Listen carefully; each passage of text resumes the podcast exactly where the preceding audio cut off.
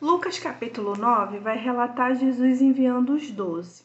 E aí começa falando: Jesus deu-lhes poder e autoridade para expulsar todos os demônios e curar doenças. E os enviou a pregar o reino de Deus e a curar os enfermos. Vai falar sobre a primeira multiplicação de pães. No versículo 11 vai dizer que ele as acolheu falava-lhes acerca do reino de Deus e curava os que precisavam de cura. Vai falar sobre a confissão de Pedro e mostra Jesus orando em particular e Pedro declarando, né, que Jesus é o Cristo de Deus. Vai falar sobre a transfiguração, vai relatar sobre um momento de oração, vai falar que os, os Pedro e seus companheiros estavam dominados pelo sono. É, mas aí eles acordaram e viram a glória de Deus. Depois vai relatar: Este é o meu filho, o escolhido, ouçam-no. Essa parte aqui de dominados pelo sono, é, eu fiquei pensando sobre as coisas espirituais, sabe? Às vezes é,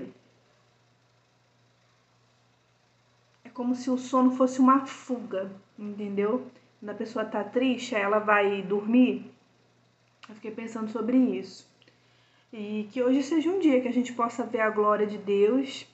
E aí fala: a cura de um menino endemoniado. Esse demônio estava destruindo ele, a casa dele, a família dele, né? E aí relata: quem será o maior?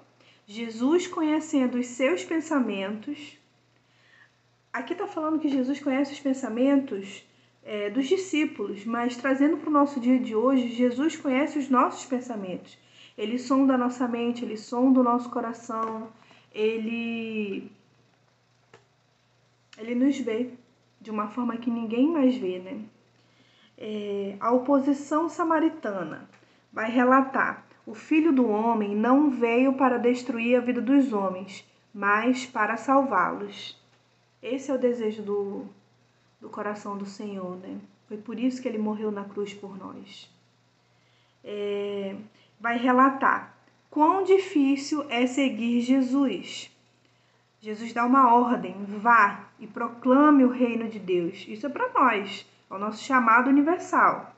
E para encerrar, no versículo 62 vai dizer: Ninguém que põe a mão no arado e olha para trás é apto para o reino de Deus.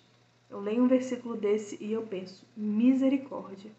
Que nós não sejamos um povo que vai pôr a mão no arado e vai olhar para trás. Eu lembro da passagem da esposa de, de Ló, né?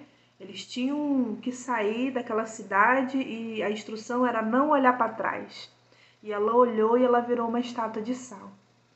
É, aqui se encerram as considerações sobre Lucas, capítulo 9.